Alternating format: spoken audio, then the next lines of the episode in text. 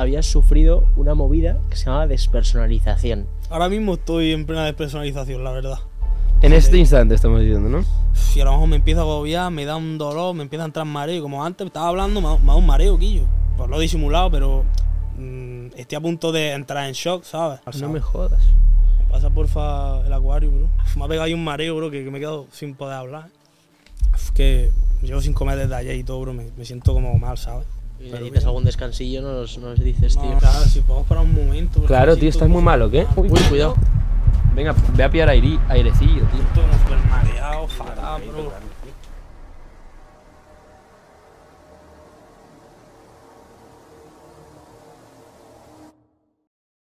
Levantar la mano los que sepáis lo que es Nude Project.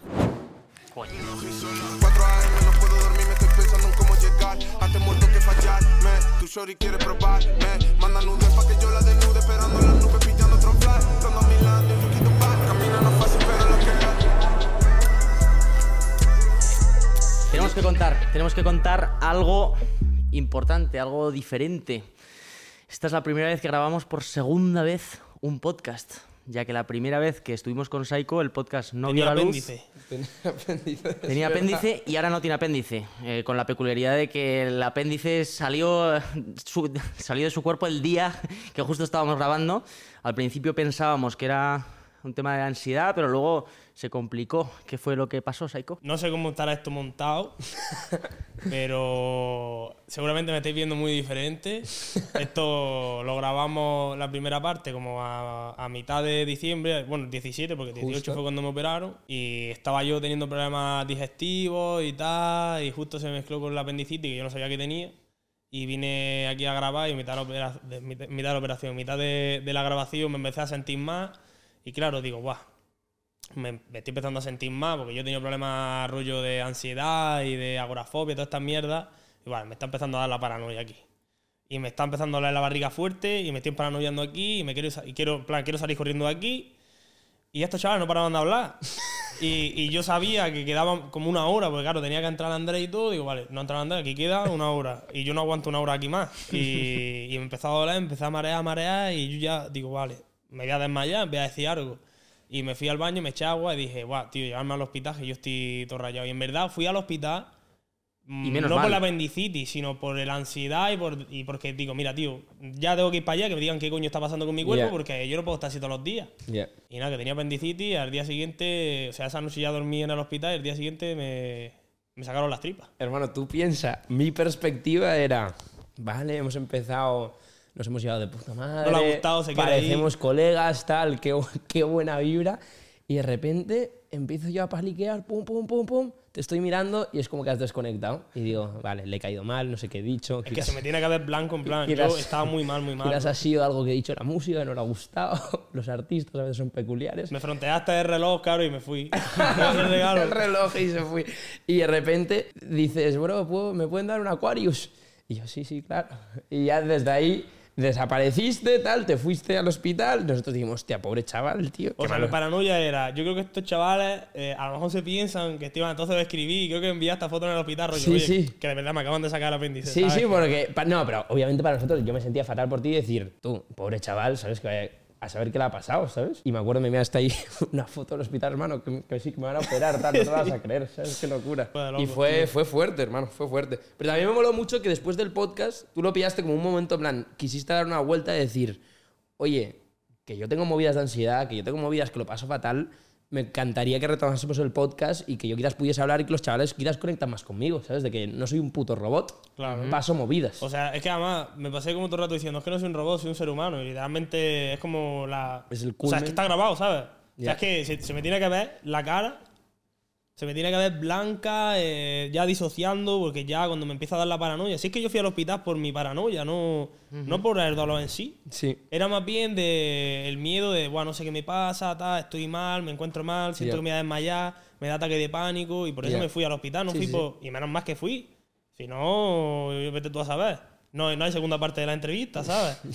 Y, y nada, al final lo pensé y dije, mira, pues quiero hacer la segunda parte, aparte para terminarla, porque yo me lo pasé de puta madre, aunque estaba así mal ese día, pero me lo pasé bien y también pues para dar ese mensaje de, mira, igual que tú estás más en tu casa con ansiedad y no sabes qué te está pasando y crees que no hay que no hay luz al final del túnel, que a mí, que tú usas mi música cuando estás mal y porque te piensas que yo, bueno, yo te ayudo, que a mí también me pasa, ¿sabes? Yo también estoy mal y, y todo este último mes he estado muy mal, bro, y de psicólogo y, y fatal, no iba ni a grabar, no quería salir a la calle, no quería ver a nadie, no quería hablar con nadie.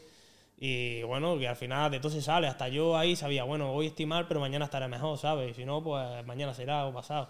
Y hoy, hoy, por ejemplo, estoy de puta madre. Y sigo con mis cosas y sigo trabajando en mí y tal.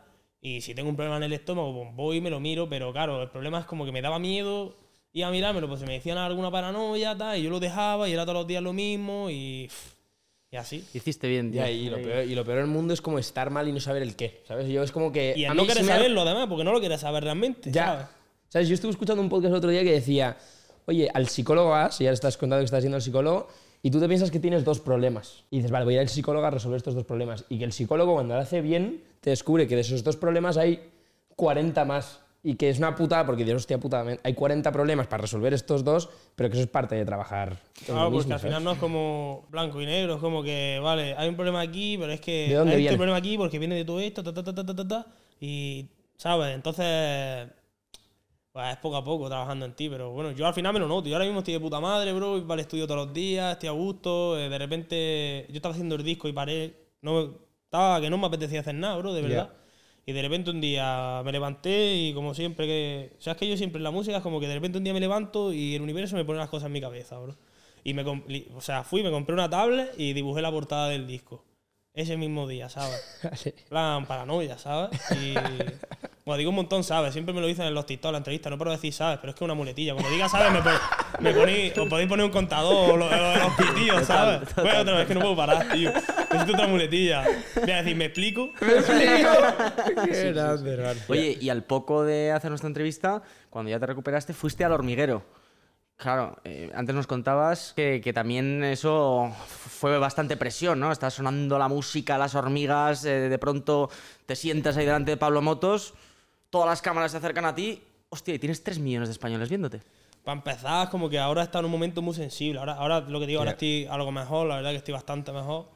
Pero en ese momento estaba muy, muy, muy sensible. Además, me quitaron el apéndice, estuve mal, seguía teniendo problemas digestivos, más pillé una gastroenteritis justo a tres días. Joder. o así. Entonces, como tres o cuatro días pillé una gastroenteritis, pero que estaba en Barcelona con mi novia, eh, blanco, con fiebre, sin plan, me temblaba el cuerpo, muy, muy mal, pero en plan, digo que yo me muero. Y claro, encima todo me da justo la gastroenteritis, que mi paranoia es con la, con el- con la barriga, con las cosas eh, de que me sientan mal. Me, voy, me fui para Madrid con esto, fuimos a- a- al hospital, tal, un montón de paranoia. Estaba muy sensible ahí, muy, Ya. muy sensible. Muy, o sea, rollo muy sensible, muy aprensivo a que a la mínima que yo no me veía yendo al hormiguero porque puede ser una puta catástrofe. Porque aquí, pues mira, oye, bro, que me, que me voy para el hospital. Paramos de grabar y en otro Pero aquí no puedo decir, bueno, Pablete, que. eh, bueno, sí, me llamo Saigo. Bueno, te iba a decir que me voy. que- Pablo, tira Que me encuentro mal. Hermano, Dime cuándo te viene la siguiente temporada. ¿Esto lo habrá Y- pasado alguna vez o no? No sé. A ver, la pasa de todo a Imagínate, ese tío. hombre. A ese hombre le tendrá que haber pasado de todo. Por ejemplo, yo llegué para allá y yo estaba bastante nervioso, eh, todo el rato tenía bastante ansiedad. Era un poco generada por mis problemas digestivos, pero aparte ya también era mental, ¿sabes? Y claro, después de esto me quedó cierto trauma a hacer una puta entrevista, bro. Y me Ya, meto al ya. puto hormiguero con yo no sé cuánta pila de peña ahí mirando eh, en directo. O sea, Ya. y bueno, aquí quieras que no, hay cámara, hay, hay foco, que la gente no lo vea, pero ahí está en un plató. Yo me sentía en el show de Truman, o sea, yo es que la despersonalización también la, la tengo, ¿sabes? Entonces yo me metí ahí y yo estaba mirándolo así y digo, y yo tengo que tener los ojos como dos platos, ¿sabes? Así, en plan, estoy pareciendo un loco, se van a pensar que me he metido algo ahí en el baño o algo, porque además fui un montón de veces a cagar por los nervios, ¿sabes? Y yo no podía parar de pensar, digo, ¿qué ha cagado, bro? Will Smith, eh, Pablo Motos, no sé qué, tal. Total, es que el, el peor momento, sin duda, fue antes de salir, que estábamos como en el camerino y escuché al, o sea, al Pablo vino, pero antes de abrir la puerta, o sea, estaba abriendo la puerta y empezó a hablar. Y claro, mi cerebro colisionó, porque yo estoy acostumbrado a escuchar su voz a través de una televisión, obviamente, como todos los españoles. Claro. Y como que escuché su voz y mi cerebro como que reventó, pero es que cuando lo vi en persona, me quedé como, en plan, te lo juro que ha sido como la vez que más raro, o sea, como que de repente empecé a ver desde atrás de mi ojo como dentro de una pantalla, ¿sabes? Ya. Era como ver la puta televisión en directo y me hablaba y era como, Dios, esto va a salir fatal hoy, ¿sabes? Esto va, esto va a acabar muy mal hoy. Y estaba bien, tas, eh, fui a salir, ya me despedí de todo el mundo, me fui yo solo para donde está, donde salen los invitados, que hay como unas telas de plástico. Y digo, bueno, a tomar por culo, ya esto vaya. Y estaba yo ya nervioso, ya tenía la, la pierna así, la moto arrancada. Y, y antes de salir, había una chiquilla aquí enfrente que estaba así con los brazos abiertos, como por si te equivocas, entra antes. Entonces, cuando yo te diga, sale. Y aquí había una tele, entonces ahí ya salía el ti, ti, ti, ti, ti, ti, ti, ti, ti. Digo, vale, ya estamos, o sea, ya se está tirando todo el mundo con el paracaídas. ¿Me entiendes? Yo ya no me voy a quedar aquí, porque el avión va a reventar si me quedo. Y digo, vale. Y me empiezo a poner nervioso, tal, me empiezo a poner muy nervioso. Y, y yo había hablado con los del programa, todo el mundo sabía que, que estaba mal y tal, y que podía pasar cualquier cosa, estaban atentos, si pasaba algo. ¿Había algún tipo de plan B? O sea, Bueno, mi plan era no morir y- en el intento y ellos pues sacarme de allí. En plan, si yo decía, bueno, me encuentro mal o lo que sea, me iban a sacar. Pero obviamente no quería llegar a esa situación porque si lo pasé más aquí, que era grabado, imagínate Ya. allí en directo. Ya. O sea, me, me quedaban como 15 segundos para salir. Uf, y me empiezo a poner mal, mal, bro. Digo, "Buah, voy a saltar o algo, bro, que estoy muy mal. Me apetecía gritar a la tope. Y empiezo así, tal, le digo a la tía, o sea, ya me vino la- el pánico, me vino un ataque de pánico, ¿sabes? Y le digo a la tía, "Uf, escúchame, estoy mal, ¿eh? Y me dice la tía, sí, ya, tal, en plan, como. como Ya, vacilando. No. no, más bien como todo el mundo está nervioso. Y yo le digo, Ah. y, yo, y yo le hago así el brazo a la pobre chica. Le tuve que dar un miedo, bro, con los ojos, bro. Como un león mirando a una gacelga, ¿sabes? y le hago así el brazo y escúchame, que estoy mal, Mal de verdad, verdad. ¿eh? Avisa a estos que me saqué, que me saqué como los geos. Como pase algo que estoy muy mal, ¿eh? Y digo, madre mía, bro, no me lo puedo creer. No me lo puedo creer que me voy a desmayar. Y digo, mi máximo terror es el andar hasta la mesa por si al salir me da tanta euforia que me desmayo, ¿sabes? Ya, ya, ya, y yo no voy a parar de pensar, digo, es que me desmayo aquí, ¿esto qué va a ser, bro? Y nada, salí. con el único, objetivo es sentarte en la silla, ¿no? Claro, claro. Y una vez que me senté ya, miro así y yo no tenía ni para dónde mirar, hermano. Yo estaba allí, súper- o sea, lo llevé más o menos bien, pero era todo el rato como que yo hablaba y era como que hablaba tanto, me quedaba sin aire y dije, vale, me voy a desmayar, voy a parar de hablar. Voy a dejar que hable un poco, tal. Pero iba bien. Pero al principio, o sea, lo- mis primeras frases, si te fijas, me dice, bueno, ¿y cómo se siente estar aquí? Digo, digo. eh, no, o sea, literalmente en ese. Dije, vale, voy a respirar para no desmayarme, pero aparte, no sé qué decir, porque ahora mismo estoy en blanco, ¿sabes? Y, y no sé ni lo que dije, es que no me acuerdo ni nada de lo que dije, bro. O sea, a mitad de la entrevista ya empecé a hablar más tranquilo, pero al principio dije, guau, esto es una locura porque ¿Qué coño me estoy quedando aquí pillado hablando y ya estoy aquí en directo con yo no sé cuántas millones de personas. Y ya, ya- a la mierda, bro, a la mierda, a la mierda, a la mierda, a la mierda, a la mierda.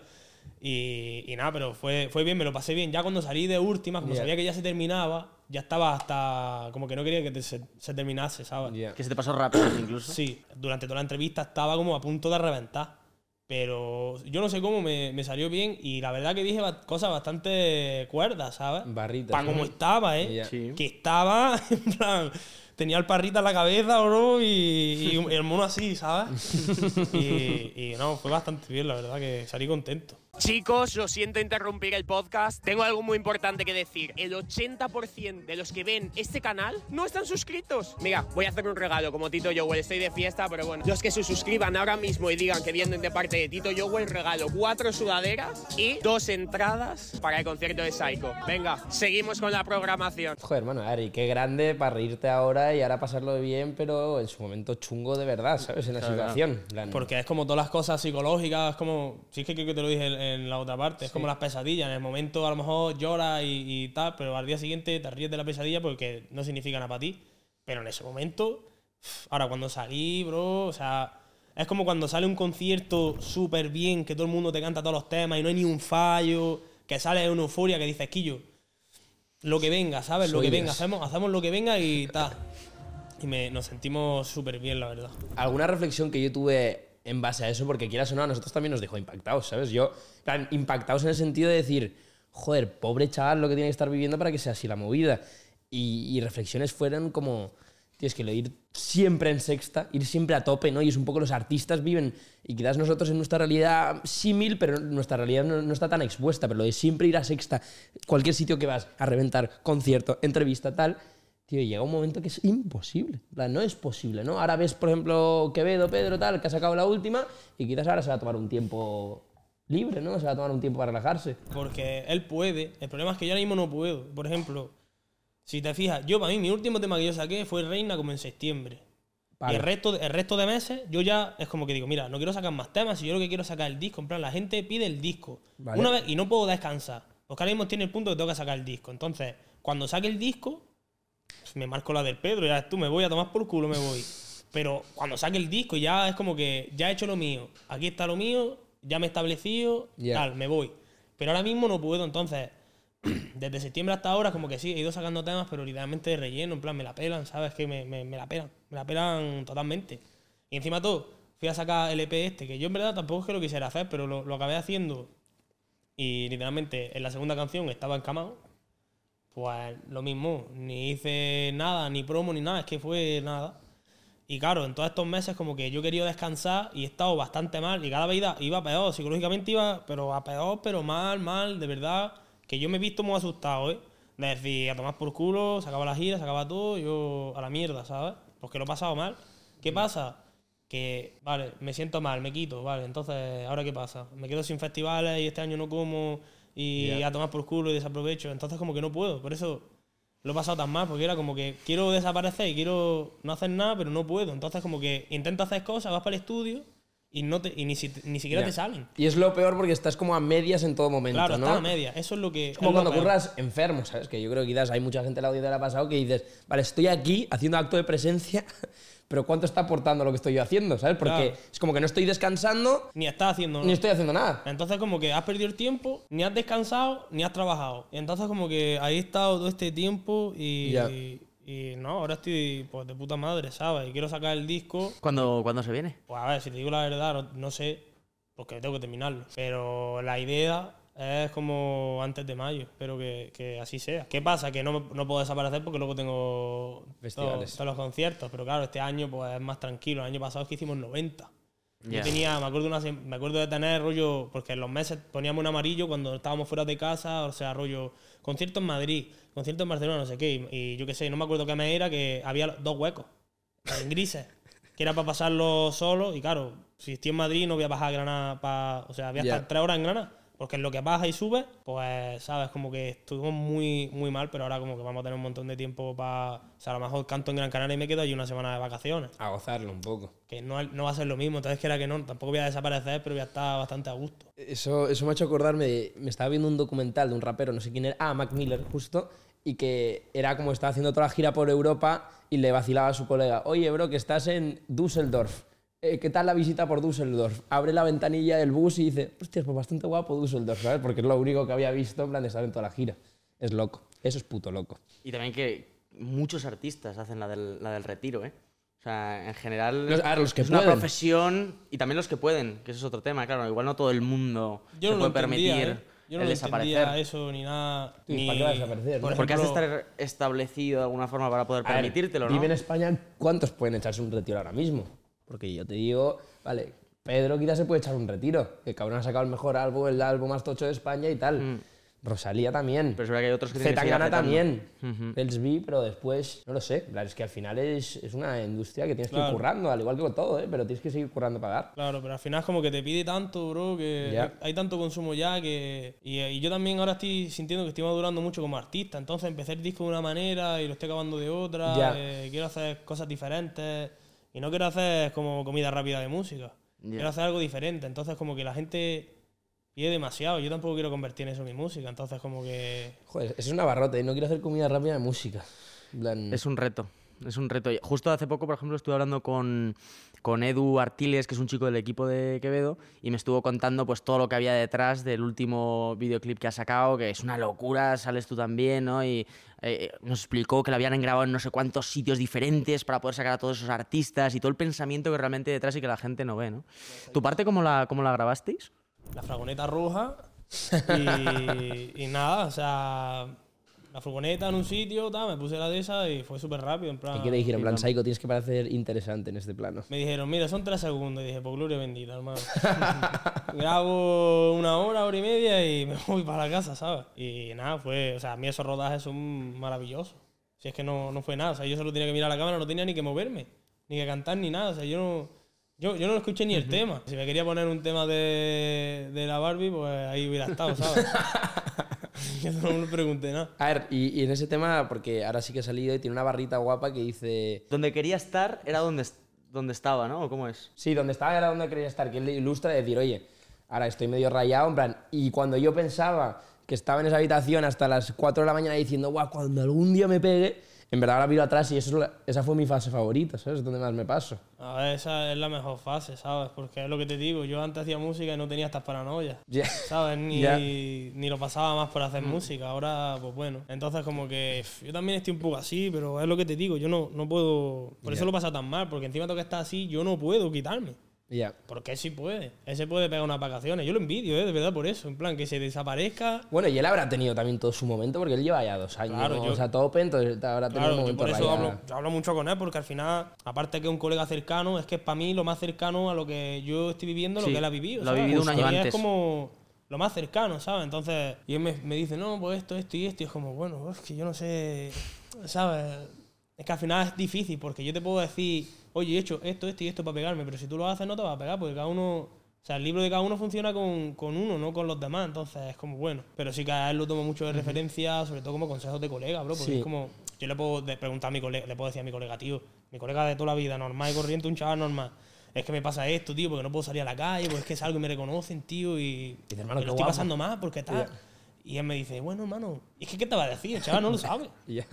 Es normal, ¿sabes? Pero él sí lo sabe, entonces pues hablamos mucho de eso, pero sí que yo lo envidio, bro. O sea, a mí me encantaría como... O sea, yo es que estoy deseando tener el disco ya y, y, y no tener que pensar en más. Solo he sacado el disco y ya veré qué coño hago con mi vida, con mi existencia, el resto de mi vida, que por cierto era un propósito, seguir vivo. Y, y lo estamos cumpliendo. Sí, y de la parte artística del disco, ¿no? Que me ha gustado eso que has dicho, que lo empezaste de una forma, pero luego ahora te has dado cuenta que quieres evolucionarlo de otra manera, ¿no? Eh, yo también hablé bastante con, con el colega de Quevedo acerca de esa construcción del personaje del artista, ¿no? De que piensas en los grandes artistas, piensas en Badial y, hostia, y dices, guau, pues que esta chica es, eh, ha creado un, un- un icono, ¿no? En torno a todos sus videoclips, su estética, su concepto, ¿no? Fade es otro que, jo, yo pienso en Fade y me lo imagino ya con eh, la gorra que lleva, el color verde y las gafas, ¿sabes? Y eso visualmente creo que conecta mucho con la gente. ¿Tú cómo, cómo te imaginas eh, a- a- esa, es- la persona de Psycho? O sea, tú obviamente ya tienes mucha profundidad en tu, en tu discurso, pero en el Y que al disco, final ¿hacia dónde esto se quieres ir? resume en crear marcas, ¿sabes? Justo. Crear El bigotito marca es parte y- de la marca, tal. Es que, bro, es que como lo que te digo, mira, como a partir de septiembre me empecé a sentir como que empecé a madurar artísticamente y quería, o sea, yo me veía un chaval. Ya. Digo, yo puedo hacer música de puta madre, pero al final para mucha gente solo soy un chaval y no te van a tener el respeto que, que a lo mejor mereces. Entonces digo, mira, hasta todo este tiempo atrás hemos hecho el Andrés y yo solo. Ahora quiero contar con algún equipo como de dirección de arte o algo, tampoco muy heavy, porque yo quiero hacer lo que me apetezca, pero crear algo más grande, en plan, Ya. quiero de verdad que vaya acorde los números con mi persona y con, como icono, por así decirlo, ¿vale? Como marca. Entonces, por todo, ese, por todo este tiempo he estado tan parado por eso, porque es como que hemos tenido un montón de cosas, no sabemos para dónde dirigir nada, era como que había un montón de cosas sueltas, por eso también lo estaba pasando tan mal, porque me he sentido súper perdido. Muy perdido rollo de no sé para dónde tirar, no sé qué hacer, no sé cómo hacerlo, em, quiero hacer algo diferente, eh, se me ha juntado todo, ¿sabes? Por eso lo estaba pasando súper mal. Tío, pues yo te, Pero- te quería traer hoy un ejercicio que hicimos nosotros a finales de, de año bastante guapo y a ver cómo responderías tú ¿no? Em, a, a- a estas cuatro cosas acerca de cómo enfocar ¿no? el, el- el proyecto de Psycho. Lo que teníamos que hacer era decir algo que queríamos empezar a hacer, algo que queríamos cambiar, algo que queríamos mejorar y algo que queríamos parar de hacer. En tu caso, por ejemplo, algo que quieras empezar a hacer más este año. Pues darme, o sea, mira, mi vida perfecta sería. em, bueno, es que hay- tengo varias vidas perfectas, ¿sabes? Pero por ejemplo, eh, como no tenés que estar subiendo y bajando, o sea, solo quiero estar en, en Granada, en mi casa, irme para el estudio, tener mi rutina, en plan, irme para el estudio tranquilamente, eh, pasar tiempo con mi novia, porque al final, como ellos somos de diferentes ciudades, pues es medio complicado tener una cierta rutina. Porque cuando ella está aquí, pues yo solo estar solo con ella. Porque ella, si viene a Granada, ¿qué coño hace sin mí? Si no conoce a nadie, ¿sabes? Y yo cuando estoy allí, pues lo mismo. Entonces, como cuando ella no está, yo voy al estudio 100%, estoy 100% en mis cosas. Cuando ella está, es 100% con ella. Entonces, como que en mi vida perfecta, ¿qué sería? Por lo mejor eh, verla todos los días, porque ella, en un hipotético caso, que viviera en Granada, eh, y es como, bueno, yo durante todo el día hacemos nuestras cosas, tú vas a la universidad, haces tus estudios, tal, no sé qué, yo voy al gimnasio, bueno, ahora, y al gimnasio también es una cosa de las que quiero hacer, que bajo bastante peso y- y, me gusta. Eh, ir al gimnasio, y al estudio, y por la noche eh, vamos a dormir. Entonces yo todos los días iría para el estudio, por la noche a dormir con mi novia, verla, comer con ella, tal, y así todos los días. Eso es lo que a mí me encantaría. Entonces, a la- llevado a la realidad, Vale. ¿qué me gustaría? Tener tiempo para mí, rollo, en Granada, sin... Porque claro, yo estoy en Granada, pero un día viene este, otro día tengo que hacer esto, otro día tengo que ir para allá, tengo que ir a la puta notaría, te quita toda la mañana, el otro día fuimos y encima todo, no firmamos, eh, ¿sabes? Como que quiero no estar, firmar. como, yo, no me esquiva nadie, no- nadie me molesta, solo quiero estar en Granada, estar en el estudio tranquilamente, ir al gimnasio, que lo tengo en... Te estás poniendo fit, ¿eh? Sí, Lo- sí, es que... he Yo te he visto desde la última vez y tal, carita más finita, en plan. Por eso Sí, te he dicho, bro, he visto el pelito tal. He perdido como casi 10 kilos. Y luego también, quiero decir una cosa, que la gente, he visto algunos comentarios porque la gente se cree que, como se meten con mi físico, se creen que es por eso. Yo, gracias a Dios, no es por eso. O sea, yo he bajado pues, porque tuve la operación de apendicitis, eh, luego tuve gastroenteritis, he tenido problemas digestivos y mm, me he empezado a cuidar. A cuidar mucho y como mucho menos. Antes comía fatal y yo lo hago por mí, porque me gusta. Bueno, he perdido porque, porque me han operado y de todo, pero ya he seguido. Y estoy perdiendo porque me gusta. Yo cada vez que me miro al espejo digo, Quillo, ahora estoy pasando a ser sexy sin el gordito, ¿sabes? y, y me gusta, ¿sabes? Pero que no es porque yo tenga un trastorno, alguna paranoia, que, que yo estoy bien por eso. A mí nunca me ha importado, la verdad. Pero Entonces, bueno, como hermano, ya está de puta madre estar saludable, ¿sabes? Que yo. yo, como mi cuerpo es mío, pues haré lo que me salga la polla con él. Pero si me quiero un- untar una pierna en mantequilla, freírla en la sartén, pues me la frío porque para eso es mía, ¿sabes? Y si eh, estoy adelgazando y yo me veo mejor, el problema es hacerlo por, un, por algo como que se meten con tu físico y tal. A mí me daba igual, pero yo no estaba contento con mi cuerpo y no porque la gente me dijera que estaba gordo. Porque te veías. ya y lo sabía yo, ¿sabes? En plan, no era por eso, era porque me encontraba mal físicamente. Todos los días, cuando estás, o sea, comía mucho por ansiedad, tal, entonces era como, tío, te sientes mal, porque encima tú comes mal y luego te sientes mal, ¿sabes? Y ahora yo como bien, como mucho menos, he bajado un montón el apetito y como súper bien, en plan, como comida rollo con si sin Sí, sal. sí, sí, sí, sí. O sea, de verdad, me cuido un montón y me gusta porque es que luego me miro al espejo y digo, tío, que una si es que me, me peso cada dos o tres días y veo el peso que va bajando poquito a poco. De puta madre, premium. Quillo, es que es de puta madre, ¿sabes? Y me siento súper bien, no me siento hinchado entera todos los días. Hinchado, acidez, eh, gases, súper mal, mal cuerpo y ahora es como todos los días estoy de puta madre. Eh, no sé, es como Yo noto, y la cabeza también está como más, más Claro, y clara, ¿no? estoy Como- mucho mejor, ¿sabes? Y ahora, ya que puedo hacer deporte, pues antes no podía, me pego un mes sin poder hacer deporte. Ahora tengo allí la pista de baloncesto, me voy, me pego a lo mejor 45 minutos correteando un lado para otro. He hecho los tiros y sudas que flipas, ¿sabes? Y yo me encuentro súper bien, hermano. Para mí, o sea, yo tenía un montón de ganas de quedarme delgado y bajar peso, pero ya es como que nunca empezaba, o empezaba, pero se me iba, y es como que he estado obligado Ya. por salud. Y es como que, bueno, en cierta parte, pues me alegro dentro de lo que cabe porque me ha venido bien en eso, ¿sabes? Y nosotros la primera vez cuando grabamos el podcast, yo me acuerdo de decir, no sé si hablamos de los propósitos del año, y me acuerdo, nos estábamos descojonando porque eran 17 de diciembre y nosotros íbamos a subir ese podcast en enero y dijimos, vale, Saiko, tienes que actuar como que estamos en 2024, ¿vale? Por favor, Esto, bueno, es que esto tiene un orden cronológico muy raro, ¿sabes? es una puta locura.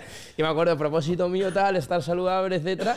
Y tío, es que lo notas. Para mí lo de estar saludable tampoco es por tener abdominales, que también me parecería de puta madre, ¿sabes? A ver, nunca he tenido, entonces Pero sentirte me da bien, morbillo, ¿sabes? Pero el, el hecho de cuando comes fuerte y tal, llegas, eh, a la en nuestro caso a la oficina, bro, y te apalancas un poco y del buff, necesito... estás pesado, no piensas igual. siestita, te sientes medio raro y, y, tío, comes saludable ahora que nosotros estamos comiendo nuestras verdurillas y tal, y llegas y dices, ah, que ya estoy, que no necesito nada más, estoy. Y es eso de que dicen de las cosas que se sienten bien en el momento se suelen sentir mal después y lo que se siente mal al momento se siente bien después. Por ejemplo, el gimnasio. A nadie le gusta estar corriendo ahí al gimnasio. Claro. Sí, no quiero ofender a nadie, en plan, si le gusta. de Habrá quien le guste, pero a, mí- a mí a no. mí no. Ya, a, a mí tampoco. Entonces, pero después te sientes de puta madre. Es el como faltar un día a clase. Es que no, no, no faltes, bro. Porque es que si falta un día, falta una hora. Luego faltas dos. Luego dices, bueno, ya voy después del recreo. Porque ¿para qué voy a ir ahí una hora Yeah. antes del recreo? Y luego ya no va. Y luego ¿Qué es lo que sus- me pasó a mí en el FP, y ¿sabes? acabaste suspendiendo 11 asignaturas, que eso lo contamos en otro podcast. Sí, sí. bueno, es que la, gente, la gente se cree que no tengo estudio. Yo tengo la ESO. Lo que pasa es que no he ido a recoger título, hermano, porque me he obligado a no tener que trabajar más en mi vida. Y, es que, y también te digo una cosa, que la gente se mete mucho porque no sé qué y no tiene nada de eso. Bueno, ¿y a ti qué pollas te importa, bro? Pues si tú quieres tener la vida que yo tengo, bro, pues arriesgalo todo, arriesgate a perder todo tu dinero, tu futuro y todo. A mí me salió bien. A lo mejor me hubiera salido más y me como una puta mierda, ¿sabes? Yo me vi un futuro y yo aposté todo por mí lo dejé todo. Entonces, el que quiera arriesgarse a eso, que lo haga con sus consecuencias. O sea, yo no, no tengo ni una puta carrera, bro. Y me he resuelto la vida con 21 años. Y este, pues tiene su carrera y tampoco, tampoco la ha terminado. Y todos los que conozco, que no hace falta estudiar. O sea, está bien que estudies. Si tú quieres ser médico, pues claro que te necesitas la carrera de médico. Pero si tú quieres ser eh, ingeniero de sonido, ¿para qué cojones te vas a meter a bachillerato de, de ciencia, hermano? Pues a una cosa que tenga que ver con lo que tú quieras hacer, ¿no? Entonces, como yo no quería hacer nada de lo que me ofrecían en la escuela, pues me, me salí, ¿sabes? Pero no, no pienso que sea un pecado, ni pienso que hay que pegar con el látigo a los chavales. Cada uno que haga lo que quiera con su vida, siempre pensando de forma responsable. No me salgo y no hago nada. En plan, si te sales porque vas a hacer algo mejor o con sentido. Pero que igualmente, o sea, mola, mola lo que dices. En nuestro caso, cuando la dejamos, también ya la marca había tenido una cierta atracción, ¿no? O sea, que yo creo que también a la hora de hacer tus apuestas, al igual que tú apostaste en tu talento, era porque ya veías ciertas cosas Claro, o claro, veías. que, la- que tampoco es tirarte un barranco. ¿sabes? Claro, claro, Que claro. Yo lo pinto medio bonito porque me ha salido, pero. Ya, ya, sí, sí, hay, hay historias. Y Justo que en nuestro caso también, ahora que lo has justo- dicho, me, he acordado de esos momentos en los que, buah, lo de dejar la universidad se veía como algo imposible, en plan... Y una o sea, locura. bromeábamos acerca de ello, pero yo digo, es que esto no va a pasar, obviamente lo vamos a acabar. Y de repente iba avanzando la cosa, avanzando la cosa, hasta el momento en el que dices, bueno, que tengo, es el momento, tengo que llamar a mi madre y contárselo, ¿sabes? ¿Sabes a ver me cómo impresionaba a mí mucho? Que no sé si habrá pasado. Es que con mis colegas, como no han dejado de estudiar o tal, como que no se han dado cuenta, pero yo me acuerdo cuando. Porque yo en, en verano fue cuando terminé y luego, pues lo que pasó, que no me dejaron echar los papeles y ese año no pude estudiar ese invierno. Yo me acuerdo que terminaba del estudio, a lo mejor a las 7 de la mañana, yo llegaba a mi cuarto con un frío en invierno, mira un frío que hacía, lloviendo todo gris, miraba por la ventana, veía a los chavales con la mochila y decía, "Bah", me bajaba la persiana y me acostaba, ¿sabes? y es como que es una vida nueva cuando termina, cuando sales de los estudios, es como que toda tu vida era una rutina, todos los días era como tu vida, en plan, los deberes, Era un no sé qué, propósito de vida. Y de repente, vale, eh, ¿qué hago ahora con mi vida? ¿Sabes? Como que, no sé si os ha pasado, pero yo cuando paré, como que parecía una, una vida nueva. En plan, era como, Dios mío, en plan, me la pela. He vuelto a nacer, Antes ¿no? esto era mi vida, Ya. tu vida giraba en sacar buenas notas, en no sé qué, no sé cuánto, tal y cual. Y es como, bro, me la pela totalmente. es como pido una vida alterna, Has ¿sabes? hackeado la Matrix, tío. Te lo juro, en plan, no sé si habrá pasado a vosotros, pero yo sí, Sí. lo sentí mucho. Joder, yo lo que sí que sentí, que cuando de- acabé el colegio y entré en la universidad, yo me acuerdo de decir, Buah, la universidad va a ser como otra movida, va a ser una locura, claro, aquí una la libertad absoluta. Y yo me acuerdo de la primera semana en clase, dije, bro, si esto es igual que el colegio, no ha cambiado nada. ¿sabes? No ha cam- estoy estudiando una misma movida, tengo clase de inglés, tengo tal, y, y los chavales parecen del colegio. Y ahí me rayé mucho decir, tío, esto yo no, yo no quiero cuatro años más de esto, ¿sabes? Y me acuerdo cuando acabamos, la única cosa es que nosotros cuando acabamos ya estábamos en la puta rueda de currar como enfermos, y entonces ya fue, es como que yo, yo no sé, no sé tú, pero yo no he tenido ningún momento de reflexión de decir, hostias tú, que ahí tomamos una decisión loca. Porque yo la decisión la tenía interiorizada desde mucho, yo quería dejar la universidad y no porque no odiase lo que estudiase, pero yo sabía que esto era nuestra puta ola de vida y había que meterle caña, había que darlo Eh, todo. Eso, eso lo ves a la larga. Es como los cambios, creo que lo dije la última vez. Tú no ves, o sea, tú ves que he perdido peso ahora porque me has visto un mes y medio después, pero si me ves a la semana no te das cuenta. Entonces tú en el momento a lo mejor no lo ves tan loco, pero tú ahora miras para atrás y dices, bueno, me ha salido la jugada. Sí, pero sí, sí. Si no, mm, ¿me entiendes, no? Sí, sí, no, justo estábamos hablando hoy con una persona que dice, tío, deberíais traer historias de fracaso al podcast. No está ahí, un tío que, que admiramos mucho, deberíais traer historias de fracaso. Y hostia puta. Pero es que a todo el mundo que has traído tiene historias de fracaso, porque esto no Sí, es... en el camino, sí. ¿Sabes? En plan, en- en- dentro de esta Pero- victoria hay un montón de derrotas, ¿sabes? Que no es 100%. que la gente se cree que, que esto es para arriba, pero que es, es lo que te digo. Yo en septiembre he estado la puta mierda, a partir de en diciembre hasta... eh, muy mal, me he sentido muy mal, ¿sabes? Y eso la gente no lo ve, la gente solo ve los tops, los números y tal, pero la gente tiene fracasos y cosas que no le salen y cosas personales y tal. Entonces como que entiendo que te digan eso, pero al final todo el mundo que viene aquí tiene fracasos y victorias, ¿sabes? Esto- yo no puedo pelearme porque un señor de 45 años comente en el hormiguero, es que este, es que aquí entra estos artistas, no sé qué, pues, que no puedo, es que lo entiendo, para ellos no soy un artista, ¿qué te digo, hermano? ¿Qué te digo? Pa- a tu hijo sí, ¿sabes? A mucha gente le ayudo, entonces es que ya no me quedo ni con, ni con las cosas que pueda decir la gente, entonces como que la gente no, no, no entiende, o sea, la gente piensa una cosa y voy con esa cosa a muerte, me la pela lo que me digan, ¿verdad? Como me da igual el tema, Sí, y también la gente no está tan obsesionada contigo como tú te crees. Plan, y no hablando de ti, hablando de, tú piensas que yo me voy a dormir como Bruno Casanovas, como el centro del mundo. Él se va a dormir como Alex, como el centro del mundo. Tú como Saiko, el centro del mundo. Entonces tú dices, Buah, estos comentarios que me están diciendo tal. Tú piensas, el pibe que ha comentado eso, lo ha comentado. sí, no, y se ha ido a cagar tranquilamente y no se acuerda ni de que lo ha puesto, Y ¿sabes? sigue con Es su verdad, puta es vida. verdad, Y tú dices, es verdad. "Buah, ¿qué intención habrá tenido este pibe? ¿Qué hijo de la gran puta? Tú, qué rayada. verdad. Entonces, cuando un poco te pones en esa mentalidad de decir, hermano, cada uno aquí barra casa, cada uno duerme consigo mismo. Entonces, pff, Por eso aprende a separarlo, pero claro, aprende. Es como. Estos me decían, es que no hagas caso, pero como no voy a hacer caso. Mm, pero luego van pasando cosas y te vas dando cuenta y no haces caso. Y yo le digo al siguiente chaval, no hagas caso. Pero claro que va a hacer caso, si es que es, es inevitable, ¿sabes? sí, es parte del proceso vivirlo. ¿sabes? Yo creo que es Claro. parte del proceso sufrirlo, ver los comentarios negativos que te joden. Y des- superarlo y salir de ello. Sí, también saber que a veces es antinatural. En plan, esto lo de me voy a ser artista y tal es antinatural. Entonces, que quizás sí que es mejor que tú no tengas que usar Twitter ni Instagram y ya está, y que hagas música y que lo usas para subir cosas, pero no tengas que estar consumiéndolo. Porque tener que estar viendo mil comentarios también negativos Claro. o esto tampoco es natural. Oye, y me ha encantado cuando, cuando te he preguntado un poco por eh, los planes de este año, ¿no? Que me escribías lo que para ti era tu vida perfecta, ¿no? Como en ese imaginario, imaginario de yo me levanto, soy psycho en Granada y lo que quiero hacer es ir con mi novia al gimnasio de aquí para allá, ¿no? Y, y me ha recordado algo muy guapo que nos contaste en la última vez que grabamos, que era lo de que tú de pequeño, que era lo que hacías por la, por la noche, como que escribías cartas a, a chicas con las que soñabas, pero que igual ni siquiera ellas... ¿Te acuerdas lo que me Bueno, contaste o no? escribía canciones. Ah, eran ¿sabes? En plan, canciones claro, directamente, ¿no? Yo escribía como los temas, ¿sabes? En plan, yo tengo temas que he hecho para chavalas que ya no saben ni que existo a lo mejor. Pero porque es lo que te digo, yo me inspiro de, de, de todo, entonces sen- sentimientos que algo me pueda crear, pues buenos son porque los voy a usar. ¿Sabes? En plan, no usarlo rollo, sino como que lo uso porque me gusta. Pero no... Pero que sí, que hay un montón, ¿verdad? Hay cosas ahí... Hay Lo, palos. lo hacía, tampoco era todos los días, ¿sabes?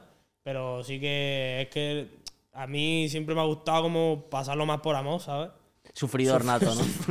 Me ha gustado siempre. Ahora mismo estoy de puta madre, súper a gusto, ¿sabes? Pero antes me gustaba y tal, porque era como que, bueno, pues tenía un montón de, de temas para escribir y tal. Y, y ahora, pues, lo bueno de tener mi pareja es que ahora tengo esos temas y tengo también, pues, los temas bonitos que antes no, que no sentía. Por ejemplo, cosas que no te dije, no se lo dediqué a nadie. Y ahora es lo que le dije a mi novia. Le dije, es que para mí ahora mis canciones bonitas contigo como que tienen sentido, ¿sabes? Antes para mí eran vacías. Bueno, no vacías, pero tú me entiendes, no tenían sentido, pero ahora sí tienen sentido porque la escucho y digo, tío, si es que es lo que, lo que siento por ella, en verdad, es como lo que yo le diría. Pero ahora están cogiendo un montón de sentido todas esas cosas. Entonces, pues me viene bien pa- para, la música, por ejemplo, para escribir. Qué, qué bonito, ¿eh? Lo Eres digo- un romántico, tío. Soy un romántico, la verdad que sí, de los que no quedan ya. Y hermano, yo esto lo flipo, por ejemplo, con Milo J, tío, que creo que tiene 15, 16 años y está escribiendo temas de mal de amores y de rupturas y digo, "Buah, este chaval, ¿qué le han hecho en la vida, ¿Cómo hermano? tiempo, con, no? 15, con 15 años, ¿cómo, ¿cómo ha vivido todo esto, sabes? Y bueno, era psycho igual, hermano. Yo, yo siempre lo he escrito desde los 13, cosas cortavenas, ¿sabes? Yo decía, bueno, es que, está, es que soy un puto niño, ¿quién coño me va a tomar en serio esto que estoy escribiendo, ¿sabes? Pero es como que, o sea, en ese momento digo, mira, es que luego tendré 21 años, escribiré lo mismo y si me, sí me tomarán en serio. Pero es lo que hay. Pues todo el mundo vive las cosas súper fuertes, bueno, cada uno de una manera, pero da igual la edad que tenga. Hay cosas que para ti son un mundo con 13 años, que luego con 20 años o con 30, pues tú me dirás.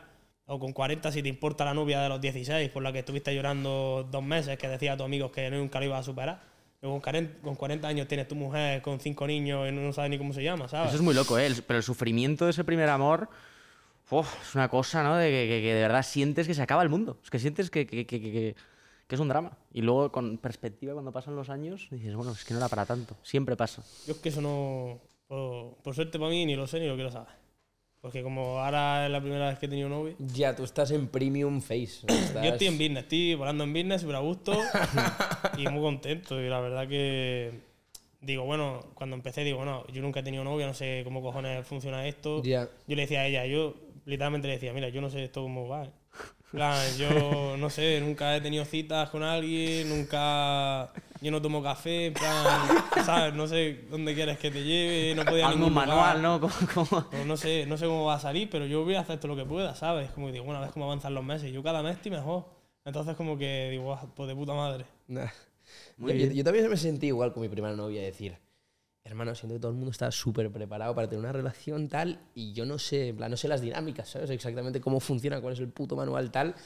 Pero eso, eso, eso es lo bonito al Sí, final. te das cuenta que, que, que tampoco es tan difícil. Bueno, es difícil en su propia medida, pero que al principio es como todo es de puta madre, ¿sabes? Oye, por cierto, ¿sabes que estábamos con Palique antes? Tú le habías sacado a Saiko la matriz esta de cuatro cosas. Ya, es verdad que. perdido. eh, ¿Cómo era? me interesaba, Cosas ¿cuál? que empezar. Que esta vez vengo ya más animado y No, tal, no, a Palique está tope, bien. estoy a tope. Cosas que empezar, cosas que cambiar, cosas que mejorar y cosas que hay que parar de hacer. Mira, mejorar la rutina. Me gustaría eso, tener lo, lo más posible rutina, tiempo en granada. O sea, cuando te digo tiempo en granada y todo eso, es como tener rutina, despertarme pronto, no dormirme muy tarde, dentro de lo que cabe, como a las 2 a las 3 de la mañana, muy tarde. Vale. Eso es lo que me gustaría mejorar. Luego, ¿qué más? Cambiar y parar. Parar cuando termine la gira. En plan, lo que ha hecho eh, este, pues cuando termine la gira. Psycho o sea, desaparece. no, no desaparecer, yo no, lo, yo no lo voy a llamar desaparecer, pero me voy a pegar mi mes o un mes y medio de vacaciones tranquilo. Veo ¿Has la mano de oro sudando ahora mismo. En España seguro que no. En España seguro que no. Aunque en España me gustaría hacer una cosa este verano, que es que nos pillamos como, hagamos un convoy de autocaravana y nos vayamos por ahí, en plan, como cuatro o cinco autocaravanas, bro, comiendo macarrones con tomate, lo- como toda la vida, ¿sabes?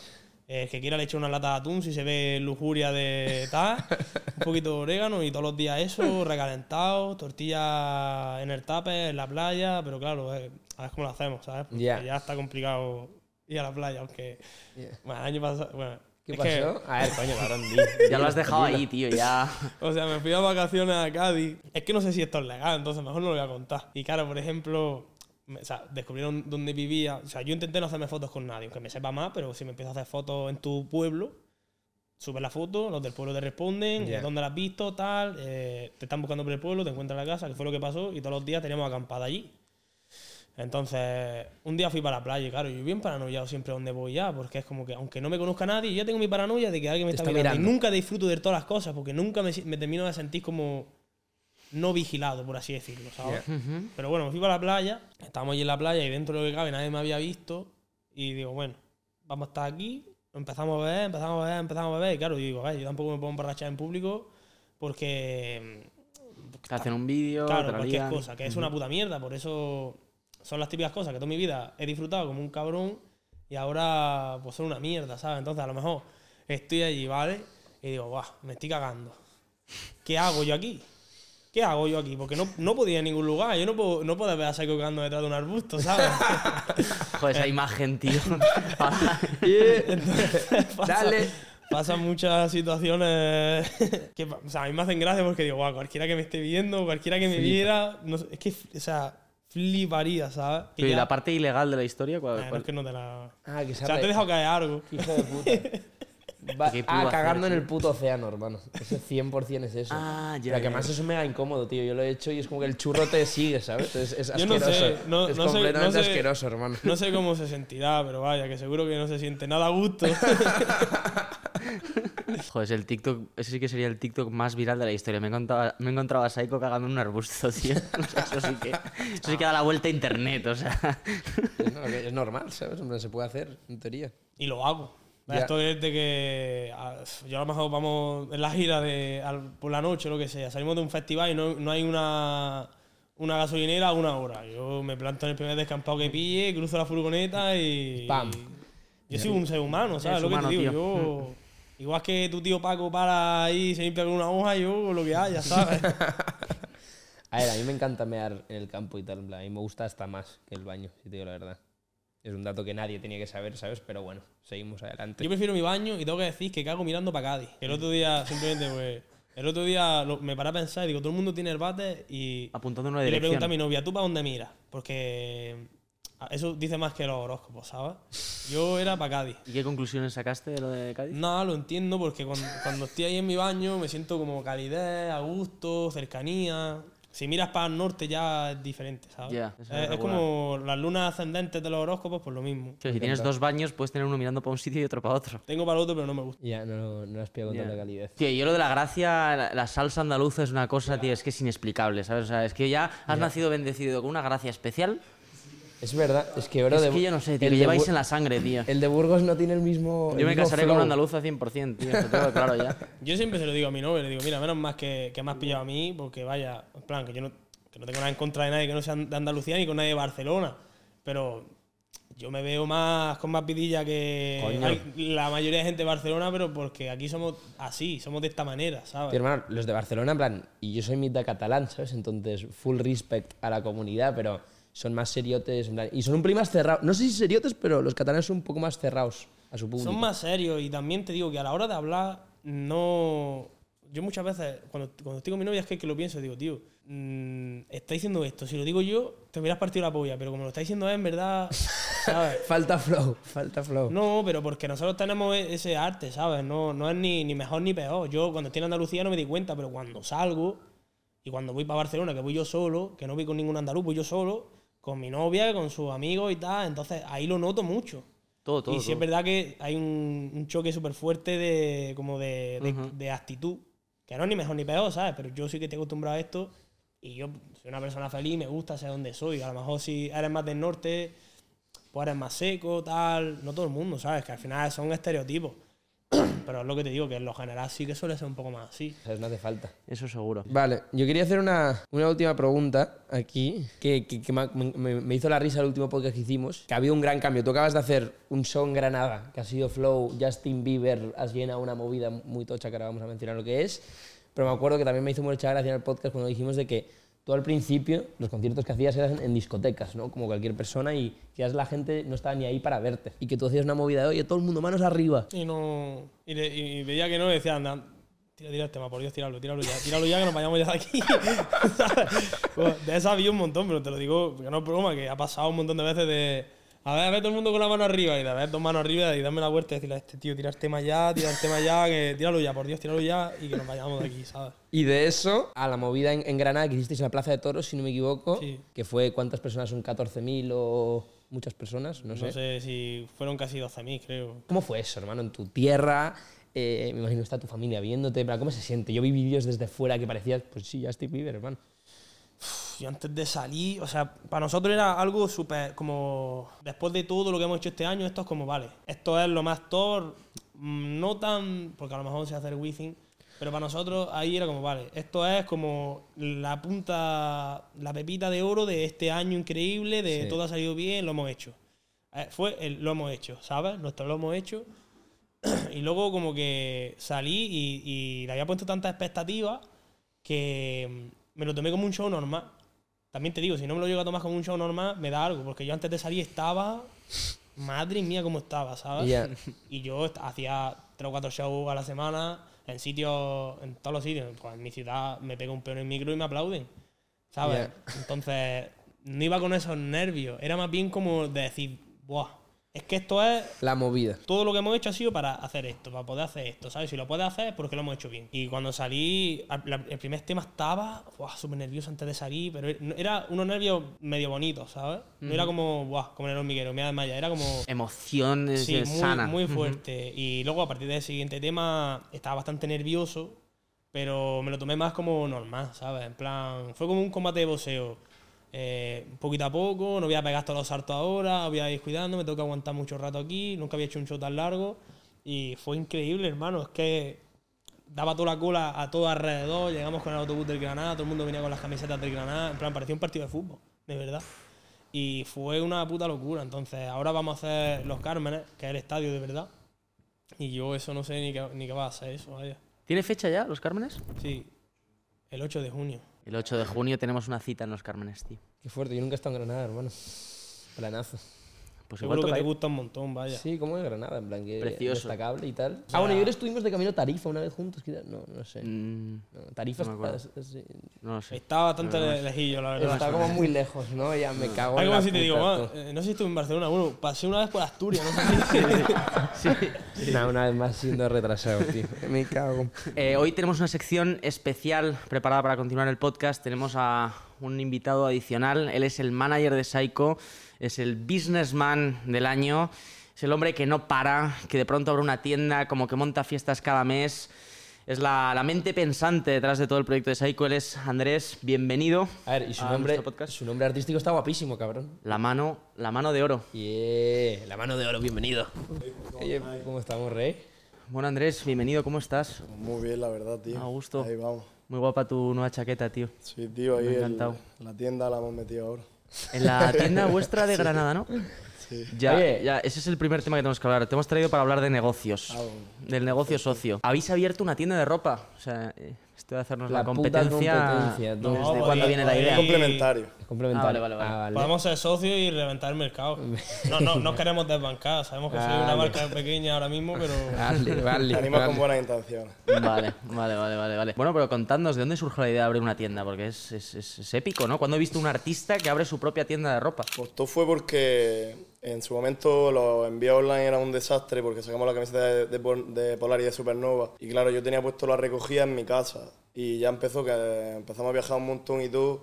Y el psycho diciéndome, y yo, hermano, está un puto desastre, el online, todo el mundo me está escribiendo Ahí me escribía la peña que no llegaban las cosas. Como, hermano, es que yo, de verdad, yo no puedo hacer más. O sea, yo pongo la ropa lo más barata que puedo. Yo no gano dinero de la ropa. Si yo lo hago por la gente, ¿sabes? Por, porque tengan algo tuyo. Yo le pongo lo mínimo. Yo, no, yo solo quiero ganar para tampoco perder, ¿sabes? Y, y no para donde. O sea, cada vez que sacábamos ropa era eh, un calentamiento de cabeza. Que digo, mira, bro, yo paso, yo no quiero saber más nada. Entonces, haz lo que veas, bro, eh, aquí tienes mi tarjeta. Haz lo que tú tengas que hacer, bro, lo hacemos, yo no quiero saber más nada. Y fue un día en el... Estamos grabando el Bandidona. Y fuimos a fumarnos una gachimba mientras yo, el Uli y su hermano. Y estamos hablando como, no sé... Haciendo networking, ¿no? Por ahí Siempre con que la fumamos sillita. cachimba cuando sale la mayoría de negocio, tío. Y... Así me lo vende. Y yo pensé y digo, tío, eh, tenemos lo del tema de la ropa, que en verdad está parado y es un buen filón. Y digo, coño, el problema cuál es, que hay, hace falta una persona que esté haciendo los envíos y aparte hace falta un lugar físico. No voy a meter a alguien en la nave, que es el estudio, a que recoja los envíos porque no tiene mucho sentido. O sea, tiene sentido que alguien que haga X más, pues aparte envía la ropa. Y como que no sé, digo, pues tío, vamos a montar como una tienda, rollo museo, si también tenemos como un lugar físico de la Saiconeta, ¿sabes?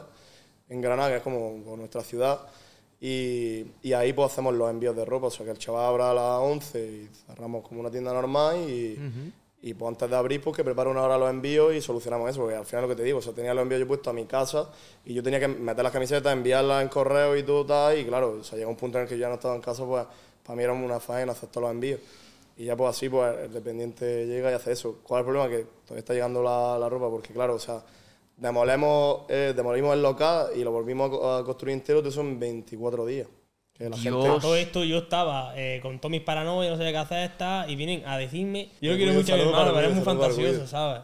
Entonces me empezó a decir, pues que, mucho. Confía. haz una tienda que no sé qué, y vamos a hacer ahí con no sé qué, unos portales, unos leyes, no sé qué, y vamos a montar ahí un estudio, no sé qué. tal, Y y yo decía, pero vamos a ver, bro, si estoy ahora mismo que no sé ni qué hacer con mi vida, ¿tú te crees que yo quiero saber algo de algún tipo de tienda? Y yo literalmente, yo es que te lo juro, en plan, es que le dije, mira, yo es que no quiero saber nada de la tienda. Yo soy socio, pero yo no quiero saber nada hasta el día que abra. Y a lo mejor me preguntaba, ¿cómo quieres esto? Y decía, mira, yo quiero esto, esto y así, pero yo, de verdad. No me toques mi- los huevos. no, Yo ahora mismo tengo que estar en otras cosas, tengo mil cosas como para estar pensando yo ahora en hacer una tienda. Además que fue cuando lo de la apendicitis y la apertura de la tienda. O sea, es que el timing de diciembre fue... Claro, claro. Y, y- y al principio yo, yo no quería ni hacerla porque digo, mira, yo ahora mismo tengo mil cosas, como para ahora eh, ponerme otra responsabilidad. Y bueno, al final ha ido de, de puta madre. Y también tenemos, en plan, no solo tienda, abajo tiene un museo que tenemos cosas que vamos trayendo. Joder. Pues si me regala, por ejemplo, lleva y me regaló su Jordan, pues las tengo ahí. El otro día se lo envié me va a enviar otra, o sea que por mi gloria bendita. La cosa de toda una gente conmigo.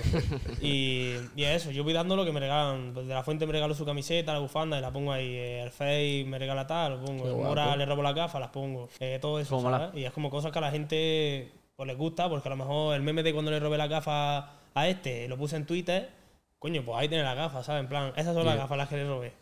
Pues un poco eso, está chulo, es como un espacio a la que la gente puede ir, quieras que no. Viene un montón de gente de toda España solo para la tienda. Y al final es como que antes iba a Granada y a lo mejor te gusta Psycho, pero ahora si te gusta Psycho y vas a Granada, vas a la tienda. Es Aunque un no compres nada. más, total. No compras nada, pero te da una la vuelta gente y una cosas. vuelta, hay mucha gente que da. Y luego aparte de eso que en Granada tampoco hay sitio donde comprar ropa. O sea, está el Zara literalmente y ya, ¿sabes? Entonces, También por la idea fue un poco... Bueno, a ver, hay cosas. Pero. Pero que nada, a lo mejor como Madrid o Málaga o tal, que marca hay cero, ¿sabes? Sí, o sea, sí, tú sí, te tienes sí. que comprar Más de ropa, ropa más buena y no hay. Y la idea pues también fue, o sea, le damos un montón de caña a nuestra ropa y aparte pues metemos marcas españolas y aparte también metemos como productos así como artículos más de lujo por si alguien quiere ir para allá, rollo, pues, sobre todo para futbolistas, cantantes y gente así, ¿no? Que le mola más vestir guay. Muy bien, oye, nos tenéis que pasar el contacto del tío que se ha hecho la reforma, porque lo de una reforma en 24 días. Pues esa es el- o sea- o- otra, otra sección que vamos a incorporar en la seconeta, la de reforma y decoración, así que nos llamáis y montamos los, los nudos que haga falta. Ya ves. Oye, y Andrés, hablando de ti, a mí me interesa mucho, bro, la mano de obra, ¿de dónde sale? Plan, porque yo no tengo ningún nombre guapo y tal, y tú, tú no eres artista, pero te lo has instalado. Pues me lo puso el Camin, tío, porque yo antes lo llevaba, ¿eh? Y como que en la pauta, pues típico de los reggaetoneros, como que tiran la pauta, tal. Y me lo puso y pues me gustó y, y ahí se quedó. ¿Qué, te, lo, ¿Te lo saltó un tema o no? ¿Eh? ¿Cómo, cómo te lo Como puso? que lo decía al final en los temas, tal, no sé qué, con la mano de oro, no sé qué. Era dejar, pues, pues bueno, pues ya está. Y ahí tú empezaste llevando a Camin, Sí. ¿y cuándo, cuándo os conocisteis vosotros dos? Pues le escribí por Instagram, tío. ¿Y cómo Hace fue, la cómo fue el romance? Cuatro, cuatro años. ¿Cuántos seguidores tenías ahí, por ejemplo, en ese momento? 3.000 así. Mí, yo creo. Pegado ya oficialmente, ¿no? Estaba caliente la cosa. ¿eh? Estaba caliente. Era el Bitcoin en en 0.20. Era el, el Dogecoin, el perro coin ese. Era chiva. Vale, ¿y cómo fue? ¿Por qué? ¿Por qué le escribes? Pues, en plan, a ver, yo qué sé, yo tampoco como que, yo ni quería llevar más gente ni tal, pero en plan, a mí pues, me gusta mucho hacer música y... Me dio un par de me gusta, me respondió la historia. Claro, Fue me romántico. tiré fuego, ¿sabes? Claro, claro, claro.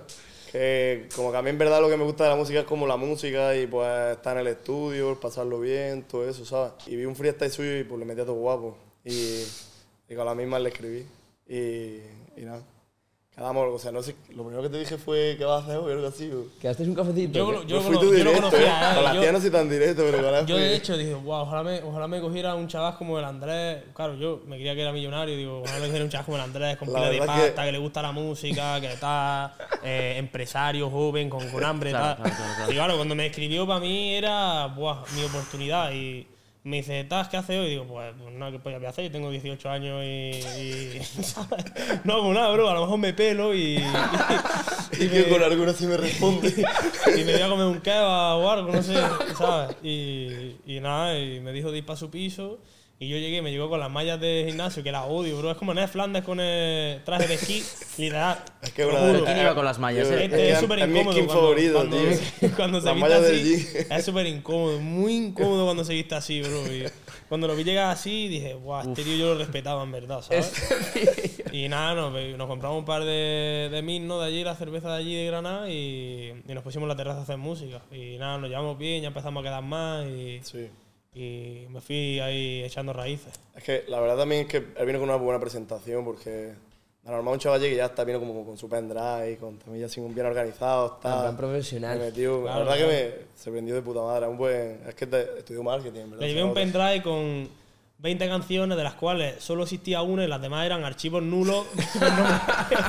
Para aparentar, tenemos palos. tenemos palos. Y ahí cuando empezáis a trabajar, la función tuya es de manager. ¿O, o- o Sí. qué función es? Pero claro, al principio, el manager de un artista que, al que está empezando y todavía no le conoce la A ver, gente. hermano, es que es como que yo tampoco sé lo que hace muy bien un manager a día de hoy, ¿sabes? Porque como yo luego también veo otro equipo y todo, y yo digo, uff, qué paranoia, ¿sabes? Porque como que de primera, pues yo que sé, hermano, yo conducía, pinchaba, cerraba los bolos, luego me enteré que hay un booking, un personal manager, un tour stage manager, manager, el un tour qué. manager, no sé qué, digo, Sí. no, eso lo hago yo tú solo, ¿sabes? Ya, no, es que tú eres una bestia, tío. Yo te veo ahí agarrando la cámara grabando el documental. Luego montamos la, la tienda, luego cerrando los conciertos. o sea, es A mí es que me, o sea, me, me motiva mucho como... Nosotros que todo el mundo tenemos como un puesto que es lo nuestro, que yo en los conciertos no me voy a poner a grabar.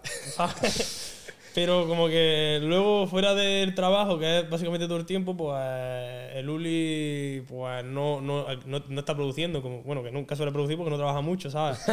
Pero- El, Uli produce y respira. pero que, que- que al final todos hacemos, todos hacemos de todo, ¿sabes? Lo que pasa es que cuando vamos a trabajar, pues obviamente no se va a poner este a cantar. Pues me pongo a cantar yo, me tiro los efectos, este hace no sé qué, tal. Pero Y ahora estáis que- en esa fase de profesionalizar también un poco todo esto. No entiendo que para ti ello. ahora ha sido un reto, pues igual que nosotros. o sea, cuando empezamos la marca, es Este que no tenemos ni idea, ¿sabes? con lo que habíamos mí delegar, tío, es es la tarea más difícil. O sea, para mí es mi mayor reto ahora mismo. Me cuesta un montón, tío.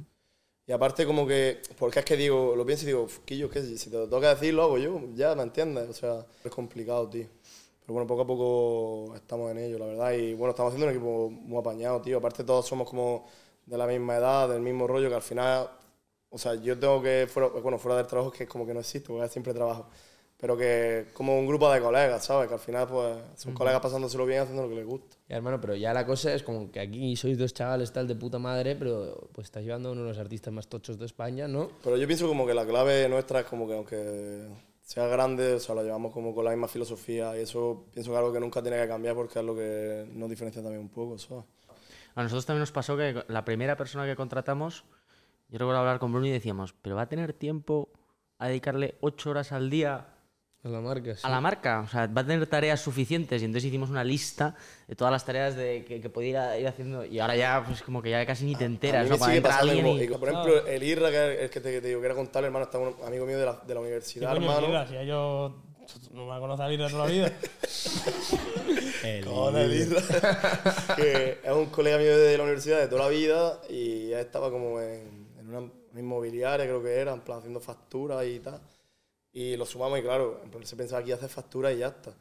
Y, y Claro, ahora ya se ha que ya convertido como en el director ha- financiero de ha las Iconetas, Se ha adaptado como al medio año y dice, dice, brother, yo siento como que iba ahí en un puto autobús en marcha a 300 por hora, hermano, y de repente yo salté al autobús y me agarré como pude, ¿sabes? O sea, ya por fin es como que me senté en el autobús, pero de primera, hermano, es como que iba sujeto por los Porque no, no hemos tenido tiempo de. Si es que no no ahora es cuando, cuando hemos parado, de septiembre hasta ahora, ¿sabes? Tío, nos tienes que pasar para que pongamos aquí en medio del podcast los stories motivacionales que subía este tío a, a Instagram antes Qué de, tío más de pegaros. ¿eh? pesado, qué pesado. me quita Yo no, eso, yo no lo he visto nunca, bro. No, claro, tú piensas, yo, yo, yo creo que te seguía antes de que le llevases. Sí, puede ser. Yo creo que Era, sí. Yo lo era, conocía era Nos con- madre yo mía, te seguía bro. de antes cuando t- todavía ibas a, Ca- a Camin y me acuerdo de claro, ver todos los stories de este tío que ponía Pero pa- era- los párrafos así todos. Hoy volviendo a casa he reflexionado en el coche. Porque hay que, hay que pensar diferente para triunfar, porque si no es imposible y tal, y no sé qué. Oye, Era ya lo ha dos- conseguido, tío. Ya Sí, dos no, no, fitness, no, ¿no? no. Era, era, co- era autoconvencimiento, en plan, Claro, era como claro, que claro. o me lo digo yo a mí mismo o no sé esto dónde va a acabar, ¿sabes? Y un tú día lo- lo convencía que lo pensara pasó adentro. y, y le va mejor, le va mejor, ¿sabes? Porque es como que. Yo al principio también ponía un montón de cosas, pero es como que luego digo, mira, a estas cosas, en verdad la gente es como que le causa rechazo. Porque Ya. es como, tío, mira, me suda la polla. Ah, en plan, claro, cabrón, que yo también tengo mi gente de la que la motivo. ya, que- ya, pero tú me entiendes, en plan, que como tiene mi que. publiquillo. Como eh. que a la gente. Ya estaba- ya estaba la- diciendo- dicho, era la, dicho. la gente lo que quiere es. Mira, bro, que no me cuente historias, que lo haga. Y por eso es como que ahora lo hacemos y no, no hablamos tanto, ¿sabes? Porque es como que hablar, antes ¿no? era todo el rato.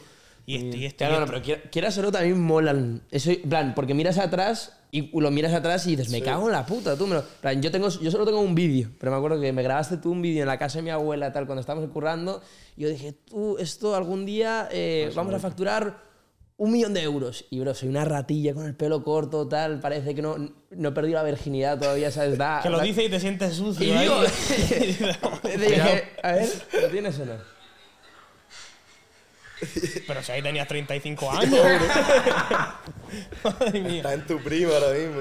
Este día yo digo que vamos a tener una empresa que va a ser valorada más de un millón de euros. Digo, este día yo digo, no podría a facturar más de un millón de euros. Ahí estamos teniendo un pedido al día, dos pedidos al día, ¿sabes? A eso yo nunca lo publiqué, yo no lo subía a las historias y tal, pero lo, lo, lo vi luego y ahí digo, me cago en la puta, hermano. Qué guapo, ¿sabes? Esas son memorias que de verdad se, se pegan. Pero bueno, no pares con las historias. Pero aunque no lo digas, o sea, ya.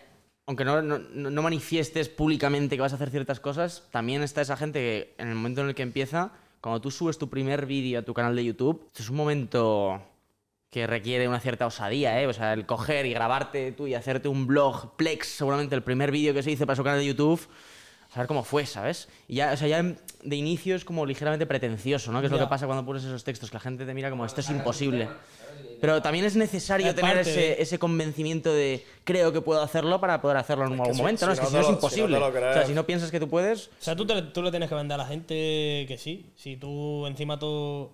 Es como una persona. Si tú vas diciendo todos los días que eres feo, la gente te va a ver fea. Pero si tú, vas, si tú te sientes guapo y dices que soy guapo, pues al final, sea más o menos, eres, tienes más atractivo que una persona que dice todo el rato que eres que es que Mm. soy muy feo. Pues lo será entonces. Si tú lo dices, si no paras de decirlo, entonces como que también tienes que demostrar que tú estás convencido. Si tú no estás convencido, ¿qué, qué coño haces, sabes? Dios. Mira, me he puesto las putas gafas, hermano. ¿Son ¿Está- las ¿Hay de la cámara, lucecilla o no? Eh, pero ahora mismo está apagado. ¿Son ¿eh? de la, la de la cámara? Ahora, sí, ahora, está. ahora Estoy está- grabando, chavales.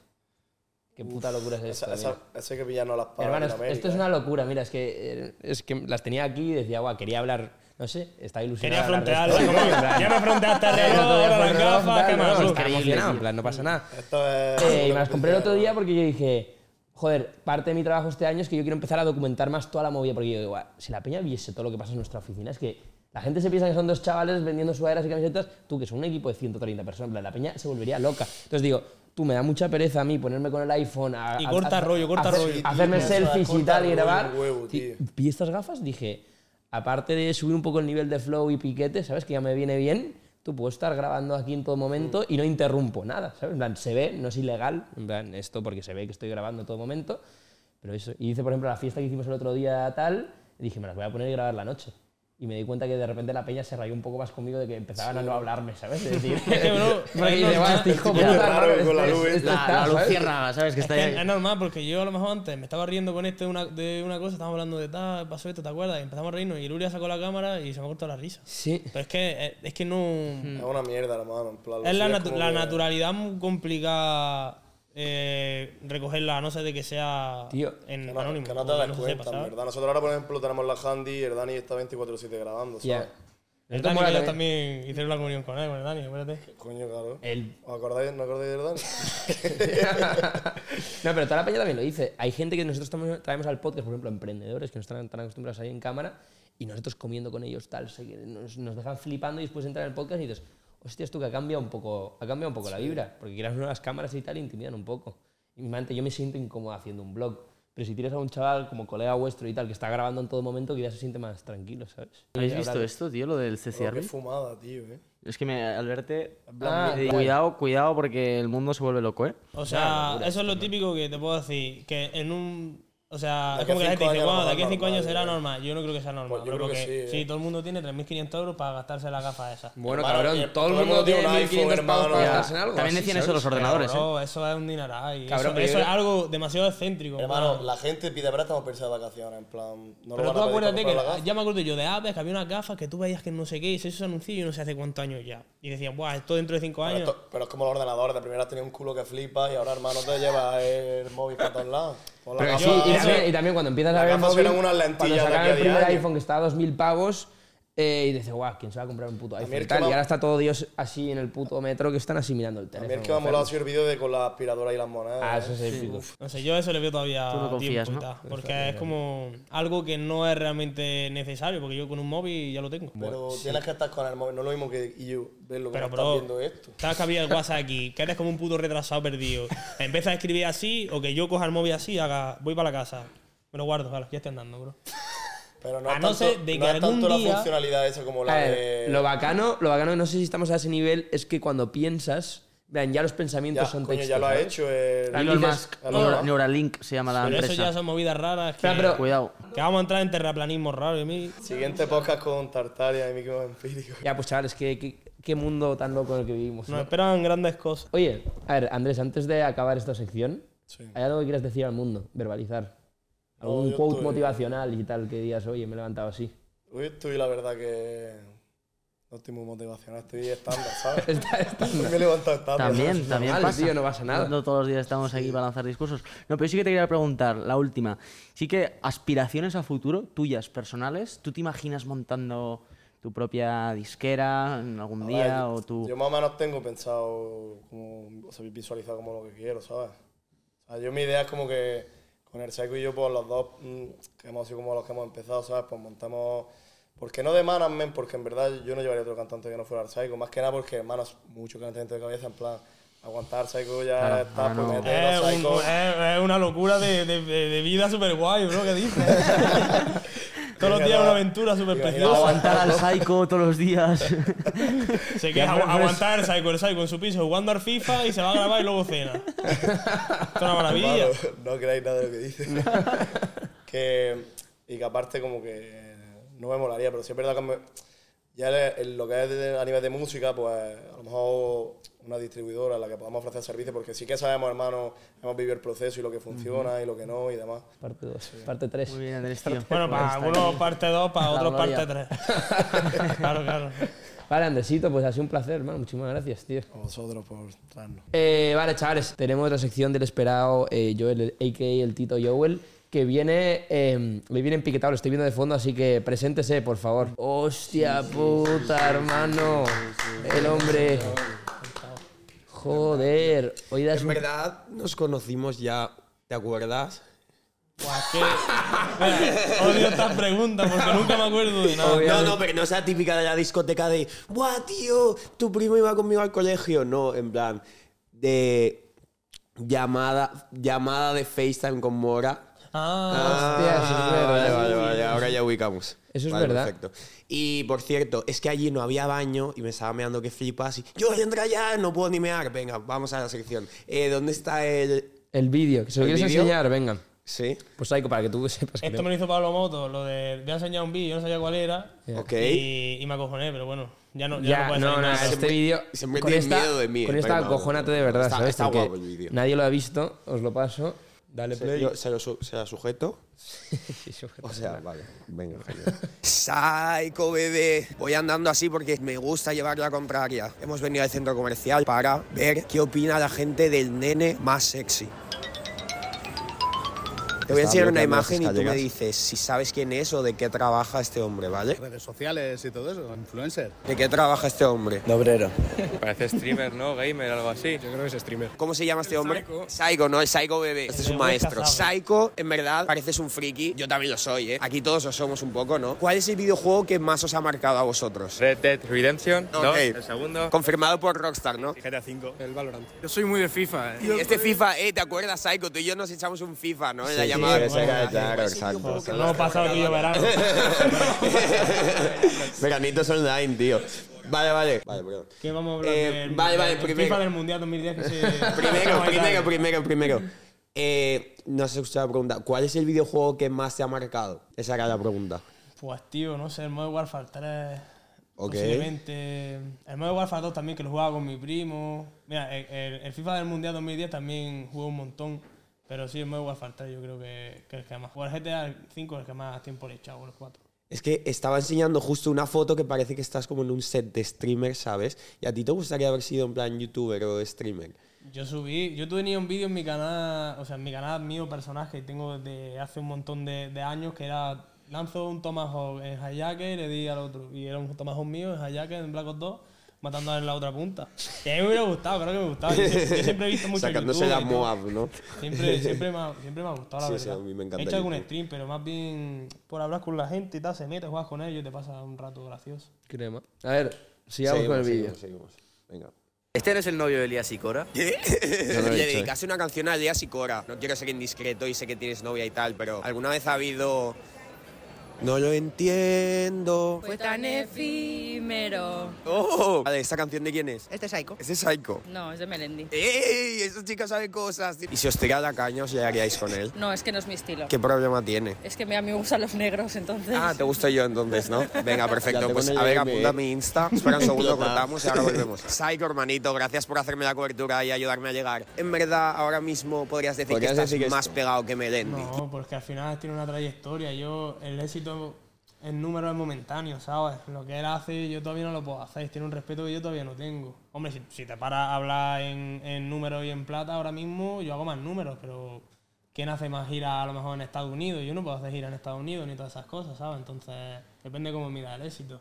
Lo que entiendo tu pregunta, que si me dices ahora mismo en el Spotify, pues sí, porque los chavales escuchan Psycho porque tienen 20 años y tal, pero otro estilo y otra generación. Tiene más cloud que Melendi, confirmado por Rockstar, entonces, en este sentido. ¿Quién está más pegado ahora mismo en el panorama español? Psycho. Eh, Dios, eh, te lo- le, le he preguntado, le he preguntado, ¿quién es el que más pegado en el panorama español ahora mismo? Le ha dicho Psycho, él directamente, automáticamente, lo dijo, eh, te lo juro. Una lesbiana. ¿Qué cojones? Dice. ¿Quién crees que está más pegado? ¿Psycho o Melendi? Melendi. Psycho. Sinceramente, ahora mismo, en este preciso Psycho, instante, ¿no? Psycho, sí, vale. ¿pensáis que si no tienes la ESO puedes llegar a algo en la vida? Lo veo complicado. Me Vale. a mí que soy maestra ¿De qué eres maestra? de primaria. Siempre puedes realizar algún tipo de profesión, pero se te cierran muchísimas puertas y es muy complicado. Mirad, este ahora mismo es el rapero más pegado de España. No tiene la ESO y bueno, pues está triunfando por todo el mundo, haciendo vuelos, ganando miles de euros. ¿Pensáis que esto tiene longevidad o que por no tener los estudios adecuados en algún momento podría acabarse el chollo? Tal como está ahora mismo la Profesora, enséñame fiesta. Ah, tengo la S, Sí. tío, o sea. Pues yo no. Cuidado, Cuidado. Vale, O vale. vale. la pregunta trampa la pobre señora. Pues mira, pues no, el chaval lo ha hecho. A ver, bueno, las cosas como son, No, básicamente. no, la realidad supera la ficción, por así decirlo, ¿no? Sí, pues sí, ya está. La sociedad y tal sí que puede triunfar y seguramente, bueno, ya lo está haciendo. Ahora Pero disimula, creo que la eh, ESO te da unos conocimientos básicos al final que a lo largo de la vida van a ser necesarios. ¿Piensas que no tenemos... Sí, porque sin saber yo em, analizar las frases sintácticamente, lo- la Plaza Toro no lo hubiera llenado. ¡Barritas! Es verdad, ¿no? Hay que, hay que, hay que agradecer. Barras. Hay que, hay que agradecerlo, ¿verdad? Se agradecido. Hostia. Bastante fan de él, pero wow, fue un Vale. concierto suyo y la lió un poquito. ¿Por qué hizo? Bastante tarde al concierto y al final solo cantó un par de canciones y ya está. ¿Qué le pasaba? En plan, porque solo cantó dos canciones. Salió con algo en el tobillo y se ve que estaba mal y al final pues cantó súper poco y se tuvo que pirar. En Castilla-La Mancha había peña llorando y tal porque llevaban tiempo esperando y... Niños y tal. Sí, sí, sí, que había un montón de peña también. Es que eso es mentira. La gente, la gente siempre se enfada conmigo porque dicen que llego tarde. Yo nunca llego tarde. De hecho, siempre llego mucho antes. Lo que pasa es que muchas veces me dicen, no, eh, ponemos que a las doce y media, pero va a ser a la una y media para que la gente vaya entrando. Y le digo al tío, pero vamos, es que si hago eso, luego la gente me, me echa para mí, me dice que es que salgo, es que no sé qué. Yo no tengo culpa porque yo estoy aquí.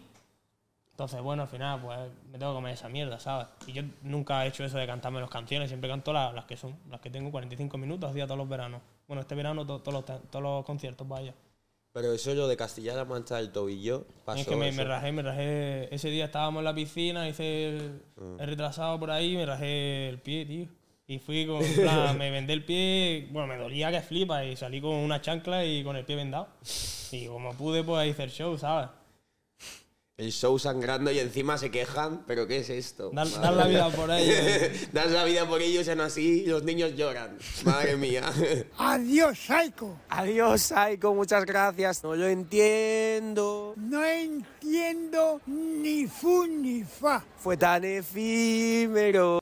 Es que es ciego ese hombre. No, No, pero- Dijo, además fue un tío sincero.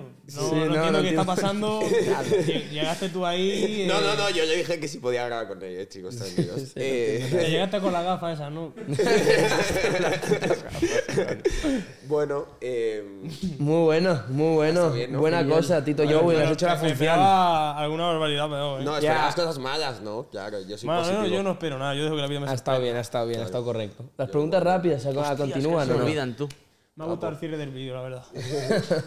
Ahora sí, Saiko, vamos con las preguntas cortas. ¿Qué es lo que más te gusta de tu trabajo? Eh, conocer a la gente y vivir situaciones súper raras, que me gustan, ¿sabes? Graciosas. ¿Has volado alguna vez en jet privado? Sí. ¿Arcángel o Anuela A? Me gustan los dos, bro, pero a ver, es que me gustan los dos, me gustan los dos, no me voy a mojar, la verdad. Yo disfruto la música, siempre los beef, a mí me la pela quien se tire. Yo disfruto, si me gusta tu música, me gusta tu música, me da igual que estéis peleando, en plan, me gusta la música, la sigo escuchando, ¿sabes? ¿Cuál es tu mayor talento musical? Mi forma de hacer las cosas, digo yo, que es lo que me ha llevado hasta aquí, porque música hace cualquiera, mejor voz que yo tiene cualquiera, eh, ¿sabes? Simplemente es como hacer las cosas. Fuiste el cantante revelación en España en 2023. ¿Quién crees que será este año? Uf, A mí me gustaría que Raúl Clay, la verdad, porque me gusta mucho, pero a ver con qué nos sorprende. Una colaboración soñada Mm, Mike Tower de la Fuente. en el mismo tema. No, en plan, Psycho Mike separados, Towers de la dos colaboraciones. Ah, vale, ¿sabes? vale. ¿Habrá sesión de Bizarrap? A mí no me ha escrito nadie de momento. A lo mejor me, me han escrito algún email antiguo que yo no tengo ya, pues a mí no me ha llegado ningún mensaje. ¿Dónde, dónde, dónde está? Pero, a ver, si es quisiera, claro, pero a mí nadie me ha escrito. ¿Te gustaría ser presidente del Granada Club de Fútbol? Mm, No, justo ayer lo pensé, digo, algún día podría ser alcalde de Granada, porque es como que. to- Alcalde de Granada, que yo, todo el mundo me quiere allí, pero nada, eso es una movida. A mí no me gusta ni la política ni esas cosas. ¿Quién es el artista más talentoso con el que has compartido estudio? Tiny o Sky. ¿Qué preferirías si tuvieses que elegir dar un concierto en Los Cármenes o colaborar con De La Fuente? Las dos cosas se pueden hacer. Y eh, con eso vamos concluyendo. Ah, bueno, una pregunta, que esto lo hacíamos antes. ¿Algún invitado que a ti te molaría traer aquí que dirías, Buah, sería Que nos épico podrías invitado"? conectar y que Sí, podría venir. Historia. Y que no haya venido. O sea, es Raúl. Es que para mí, como. me Raúl gustaría Clyde. que, que, se- que la gente lo conociera porque me gusta su música. Y luego es un chaval con el que habla y te ríes mucho porque es como callado, pero tiene, solo dice puntazos, ¿sabes? Y es como introvertido, pero tiene mucha gracia, entonces seguro que sería algo gracioso. Venga, venga, guapísimo. Señores y señoras, con eso concluimos el podcast. Muchísimas gracias, Saiko. Nunca había pasado esto, pero hemos venido a la segunda, la segunda mucho más fuerte, ha sido histórico, así que nada, bueno, solo espero que ya, que la introducción fue eh, poco una mierda. Rocosa. Espero eh, un aplauso para terminar esta pedazo de entrevista que hemos hecho lo de nueve con Psycho, la verdad.